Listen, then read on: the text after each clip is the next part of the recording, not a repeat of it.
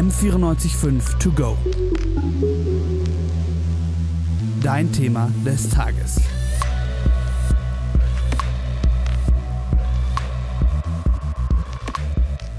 Draußen wütet eine globale Pandemie, ihr schränkt euer Sozialleben ein und seid auf einmal viel mehr drin als sonst. Am Anfang macht man vielleicht noch viel, man putzt einmal mehr, macht einmal mehr was für die Uni, aber im Endeffekt landet man dann doch am Handy oder eben auf Netflix. Und das wird dann vielleicht sogar immer mehr. Wenn es dann wirklich zu viel ist, kann sogar ein suchtartiges Verhalten entstehen. Mediensucht. Das Phänomen wird im Moment stark erforscht. Klar, ist ja auch ziemlich neu und brandaktuell aber es ist noch nicht offiziell, also von öffentlichen Stellen anerkannt worden, zum Beispiel von der WHO. Deswegen setzt man in der Forschung im Moment noch auf einen Vergleich. Man vergleicht eine Sucht von Computerspielen, die offiziell anerkannt ist, mit Symptomen von vermeintlich Mediensüchtigen, da man davon ausgeht, dass die Symptome ziemlich ähnlich sind. Und wie sie sich ausdrücken, hat mir Professor Dr. Christian Montag erklärt. Er ist Leiter der Abteilung Molekulare Psychologie an der Universität Ulm und nebenbei hält er unter anderem Vorträge über das Leben im digitalen Zeitalter. Der Hintergrund ist natürlich jemand, der online-süchtig ist, in Anführungsstrichen, der verbringt sehr, sehr viel Zeit online.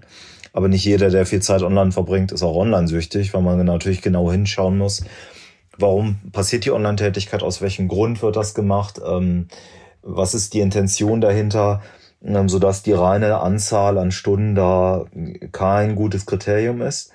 Was die Weltgesundheitsbehörde vorgeschlagen hat für die Gaming Disorder ist Kontrollverlust über das Computerspielen. Das heißt, Personen wollen vielleicht weniger spielen, schaffen es aber nicht mehr. Ähm, das Computerspielen tritt immer weiter im Vordergrund im Alltag und geht auf Kosten von vielen Tätigkeiten, die mir vorher mal lieb waren. Und dann geht's weiter äh, mit, ähm, dass das Computerspielen aufrechterhalten wird, obwohl schon Einschläge da sind. So, Jugendlicher hat die Nacht durchgezockt, morgens die Klausur verpasst, das Verhalten wird nicht verändert, wird einfach weitergemacht. Diese drei Kriterien müssen erfüllt sein und es muss auch der notwendige Schweregrad gegeben sein. Ja, da waren jetzt Sachen dabei, die klingen für mich als Unwissenden ähnlich wie bei einer Drogensucht. Dieses nicht mehr ohne Können, die Panik, wenn es nicht da ist und das ständige Weitermachen. Deswegen habe ich Professor Dr. Christian Montag gefragt, ob denn eine Mediensucht mit einer Suchterkrankung von zum Beispiel Drogen vergleichbar ist. Ähm, es ist auf jeden Fall nicht so zu verstehen, dass das eins zu eins zu vergleichen ist, weil äh, logischerweise führt man eben bei substanzgebundenen Formen der Sucht natürlich eine Substanz dem Körper zu und äh, bei den nicht substanzgebundenen Formen der Sucht hat man häufig so Verhaltenssüchte, ne? Also und dazu gehört die Mediensucht. Das ist natürlich erstmal von der Sache schon ein Unterschied. Trotzdem greifen zum Teil ähnliche Mechanismen im Gehirn. Der Sachverhalt ist ziemlich komplex und ähm, es gibt ein paar Parallelen, aber das kann man jetzt nicht eins zu eins vergleichen. Ja, ist also nicht ganz vergleichbar. Bei der Drogensucht hat man auch einfach viel stärkere Entzugserscheinungen, dadurch, dass es eben stoffgebunden ist. Bei der Mediensucht eben keine so starken, aber auch milde Entzugserscheinungen. In der jüngsten Forschung geht man vor allem von zwei aus. Einmal der FOMO, der Fear of Missing Out. Das ist die nahezu zwangartige Angst, ein Ereignis, eine Nachricht oder eine Neuigkeit zu verpassen. Und dann noch von Nomophobia, der No Mobile Fear. Das ist die Angst, nicht erreichbar zu sein. Und diese Ängste sind häufig mit Unruhe verbunden, in starken Fällen sogar mit Panik und schlagartiger Verhaltensänderung, ja Reizbarkeit.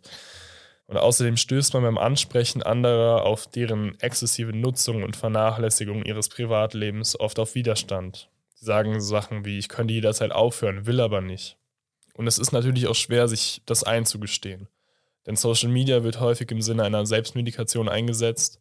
Ähm, das heißt, die Personen versuchen dich, sich davon abzulenken, dass es ihnen eigentlich schlecht geht. Also die Sucht wird quasi durch andere Faktoren begünstigt. Und dann hat man am Anfang vielleicht auch noch Spaß daran, Social Media zu benutzen oder das Internet zu benutzen. Im Verlauf wird es dann aber von einer problematischen zu einer suchtähnlichen Nutzung und dann verliert man auch den Spaß.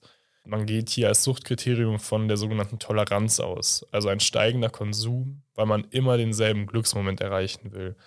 Und dieser Glücksmoment nimmt mit der Zeit ab, da man sich dran gewöhnt. Und das klingt jetzt alles sehr relativ. Der Glücksmoment nimmt ab.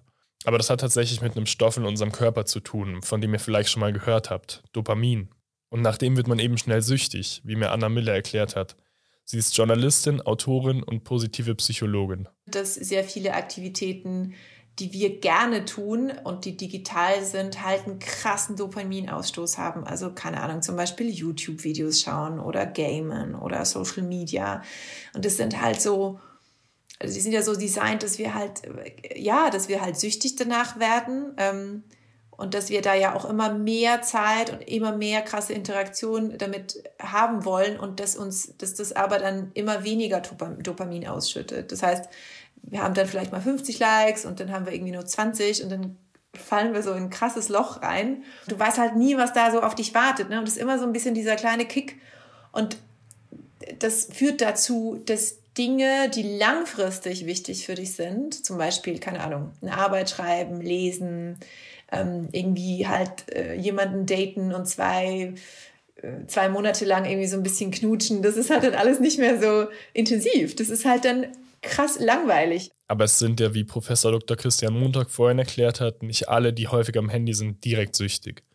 Es gibt Leute, die mit dem Handy arbeiten oder auch Leute, die mit ihrem Konsum vielleicht wirklich glücklich sind und der Sozialverhalten sich vielleicht gar nicht zum Negativen verändert hat. Außerdem wird man ja nicht einfach so süchtig, sondern es braucht eben eine gewisse Vorgeschichte.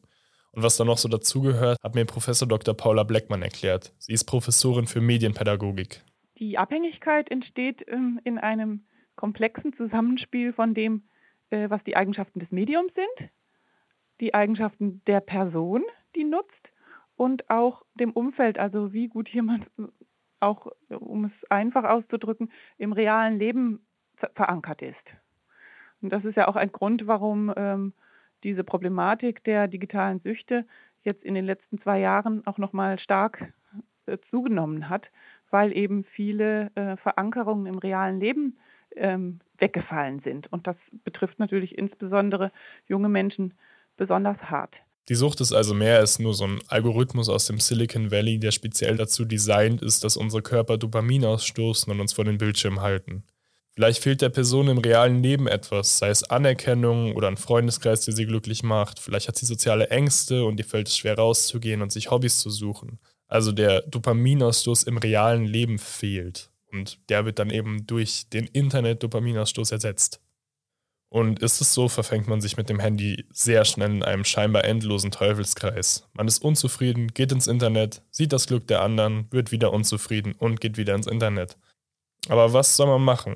Ich meine, das Handy einfach wegzunehmen kann auch nicht die Lösung sein. Heutzutage ist es einfach super anstrengend, ohne Handy zu leben. Das kann man ja auch irgendwie ernst nehmen und da ein bisschen krasser hingucken und irgendwie schauen, ja, okay, ähm, wie sieht denn dein Alltag überhaupt aus und mit wem hast du Kontakt und was macht dir Freude und, und, und, und welches Gefühl, welches gute Gefühl gibt dir vielleicht auch einen Teil von, von, diesem, von, von diesem zwanghaften Gebrauch ähm, und wie können wir einen Weg finden, um das zu ersetzen. Ich habe auch das Gefühl, wir wollen irgendwie alle wieder was spüren oder wir wollen, glaube ich, alle wieder lebendig sein. Ne? Und wir hocken dann in unseren Körpern den ganzen Tag in so einem Stuhl. Ähm, und der Körper, der merkt ja, du kannst dir irgendwie 50 äh, geile Strände auf YouTube angucken. Der Körper merkt ja, dass wir da nicht sind. Also der ist ja nicht blöd. So. Das heißt, ähm, ja, deswegen ist mir das Thema auch so wichtig. Ich glaube, es geht mega krass drum, irgendwie sich zu fragen, was ist ein gutes Leben für mich? Und, und, und es braucht halt auch Ehrlichkeit. Also es ist nicht einfach zu sagen, ja, ich fühle mich einsam oder ich fühle mich irgendwie unzulänglich. Allerdings ist es auch so, dass wirklich süchtige Personen das selbst oft gar nicht wahrhaben wollen oder sich einreden, sie wären damit glücklich. Also von selbst kommen sie nicht mehr aus der Spirale raus. Was man dann als außenstehende Person machen kann, weiß Paula Blackmann. Dann nicht den Anspruch haben, ich muss das selber hinkriegen, diese Person davon zu überzeugen, dass sie ein Problem hat. Erstmal ganz offen dran zu gehen und sagen, ja, ich bin der Meinung, da ist ein Problem, du das nicht ähm, lass uns doch Rat suchen, damit wir das gut geklärt kriegen. Also die Eltern dann tatsächlich zu einer Beratungsstelle, Erziehungs-, Familienberatungsstelle gehen, denn es ist ja auch eine Entlastung für die Betroffenen, wenn sie einen Profi haben, der ihnen hilft, herauszufinden, habe ich denn jetzt ein Problem oder nicht? Und erstmal diese Unschuldsvermutung auch, vielleicht ist da ja auch gar nichts. Und dann ist wahnsinnig spannend ähm, diese Frage, wollen wir denn nicht mal irgendwie eine Woche ohne? Wie reagiert da jemand drauf? Es gibt dann schlimmste Entzugserscheinungen oder geht es prima?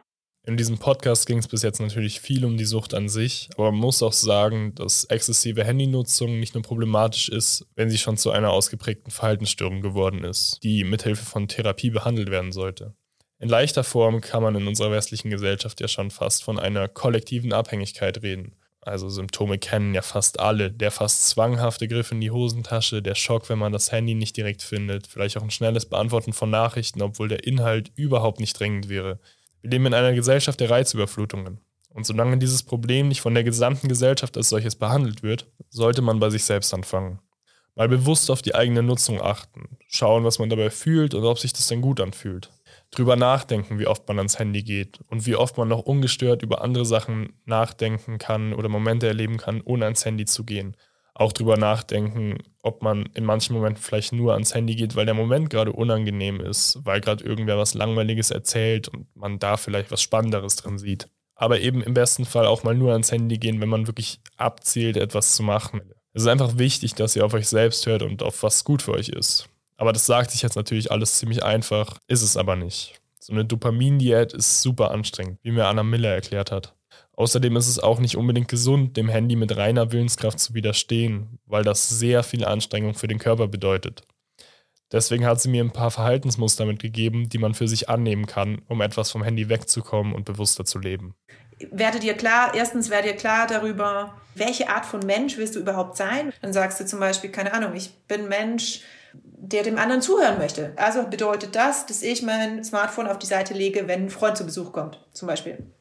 Und Punkt zwei ist dann Reducing Friction, das heißt, leg dieses Gerät so weit wie möglich von dir weg und, und, und baue Hürden ein. Also James Clear zum Beispiel sagt, äh, kleben Post-it drauf morgens und dann steht da drauf, ähm, 30 Minuten Yoga oder fünf Seiten schreiben und erst dann kannst du entsperren. Und das heißt aber auch, und das ist auch wichtig, das ist der letzte Punkt, nimm dir zuerst das vor, was mühsam ist und Low Dopamin. Also denk nicht, dass du fünf Stunden Netflixt und dann machst du eine Netflix-Pause und sagst, ja, und jetzt arbeite ich an meiner Uni-Arbeit. Das geht nicht. Es funktioniert einfach nicht. Das wird dich so viel Überwindung kosten. Dazu gehören dann auch noch andere Sachen wie das Handy beim Schlaf wegtun, ausschalten, Flugmodus schalten, in einen anderen Raum tun beim Schlafen und beim Lernen ähm, sich einen analogen Wecker kaufen, einfach das Handy langsam ersetzen. Und super wichtig ist eben, sich einzugestehen, dass es zu viel ist oder wenn es zu viel ist. Ehrlich zu sich zu sein, vielleicht Regeln für die Handy- und Mediennutzung festlegen, vielleicht auch mit anderen diese Regeln festlegen und vor allem eben mit anderen offen darüber reden, dass ihre Handynutzung euch stört und dass es einfach viel zu viel ist. Aber um jetzt nicht der Typ zu sein, der einfach nur redet und danach selbst wieder auf Instagram hängt, war ich Anfang diesen Jahres eine Woche ohne Handy im Urlaub, zusammen mit meiner Schwester und ihrem Freund. Von selbst hätte ich das nie gemacht, aber als meine Schwester mit der Idee kam, fand ich das schon ganz cool. Als wir dann los sind, habe ich schnell gemerkt, wie selbstverständlich das Handy heutzutage für uns ist. Ich hatte fast meinen Impfpass und mein Zugticket vergessen, weil habe ich ja auf dem Handy. Eigentlich wollte ich für den Podcast die Aufnahmen machen, an ein Aufnahmegerät habe ich aber nicht gedacht. Habe ja schließlich eins auf dem Handy dann mussten halt Zettel und Stift reichen. Und ich musste mich insgesamt sowieso ganz schön oft daran erinnern, dass ich jetzt erstmal das Handy eine Woche nicht dabei habe und das analog machen muss. Dann am Tag der Abreise bin ich um 3.30 Uhr in der Früh aufgestanden, habe mich fertig gemacht und noch ein letztes Mal Social Media besucht. Dann habe ich es ausgemacht, weggelegt und bin los. Und dann war ich das erste Mal seit längerem irgendwie aufgeregt. Also man hat ja keine Ablenkung. Man merkt auf einmal, was gefühlsmäßig in einem passiert und achtet da bewusst drauf. Und dann war am Anfang auch noch diese Fear of Missing Out, diese FOMO da. Ja, was machen jetzt meine Freundinnen? Ähm, verpasse ich irgendwas? Passiert gerade irgendwas Wichtiges in der Welt? War es ja erst 5 Uhr früh. Aber als wir dann im Zug waren, war die FOMO krass schnell weg, einfach weil das Handy nicht physisch da war. Ich hatte also sowieso keine Chance, das zu benutzen. Teilweise habe ich dann auch noch in meine Hosentasche gegriffen, natürlich nichts gefunden, kurz nervös geworden, aber das wurde mit der Zeit schnell weniger. Dann allerdings kam, was kommen musste. Die nervige, laute KFC-Buckets schmatzende Familie mit kleinen Kindern, die sich im Zug natürlich auf die Plätze neben einen setzt. Und wenn man jetzt keine Kopfhörer hat und mit Musik oder insgesamt mit dem Handy nicht so in die eigene Welt fliegen kann, sich nicht ablenken kann, dann hält man das einfach nicht lange aus. Und dann haben wir die restlichen 30 Minuten eben vor dem Ausgang verbracht und sind von unseren Plätzen weg. Irgendwann abends sind wir dann in dem Haus angekommen. Die anderen beiden sind relativ früh ins Bett und ich bin noch ein bisschen wach geblieben. Die Wände des Hauses waren sehr dünn und draußen war es sehr windig und dadurch war es in dem Haus ziemlich laut. Und es hat alles komische Geräusche gemacht irgendwie. Und mit dem Handy hätte ich dann einfach Musik gehört, hätte mich abgelenkt. Aber so hat mich das dann irgendwie nervös gemacht. Und das war ja auch eine Entzugserscheinung, die Professor Dr. Christian Montag beschrieben hat, dieses Nervössein. Jetzt kann ich bei mir natürlich nicht sagen, ob es eine Entzugserscheinung war oder einfach, weil ich bewusst auf meine Umwelt geachtet habe.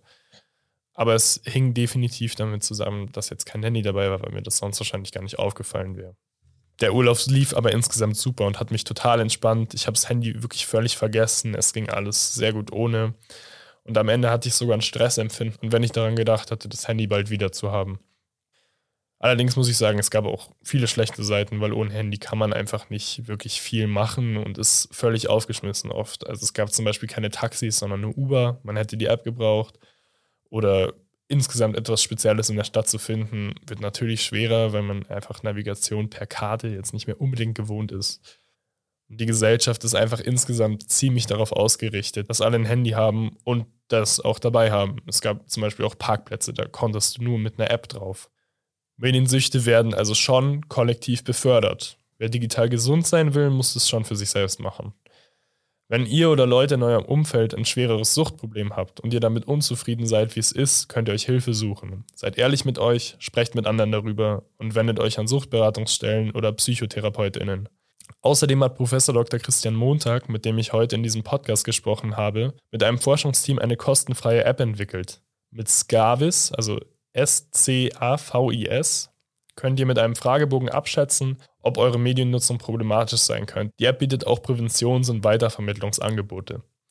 Anna Miller, mit der ich auch geredet habe, hat einen Podcast namens Digitally Happy zu diesem Thema. Der ist jetzt gerade noch auf Schweizerdeutsch, aber bald kommt die zweite Staffel und dann auf Hochdeutsch. Außerdem schreibt sie einem Ratgeber zum Leben im digitalen Zeitalter und sie ist Gründerin des Digital Balance Lab. Da wird Aufmerksamkeit für das Thema geschaffen. Ihr könnt euch zum Beispiel ein kostenloses Workbook runterladen oder auch selbst einen Blogantrag schreiben. Und zum Schluss heute auch nochmal Anna Miller, die nochmal die Wichtigkeit des Themas aufzeigt.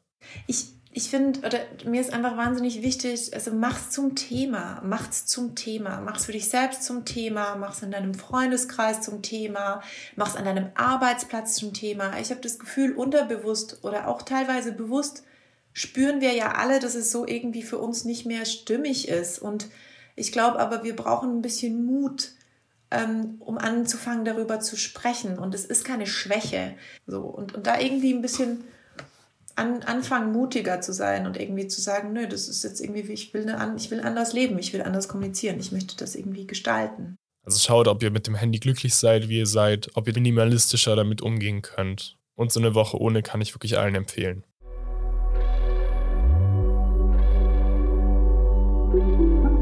M945 to go.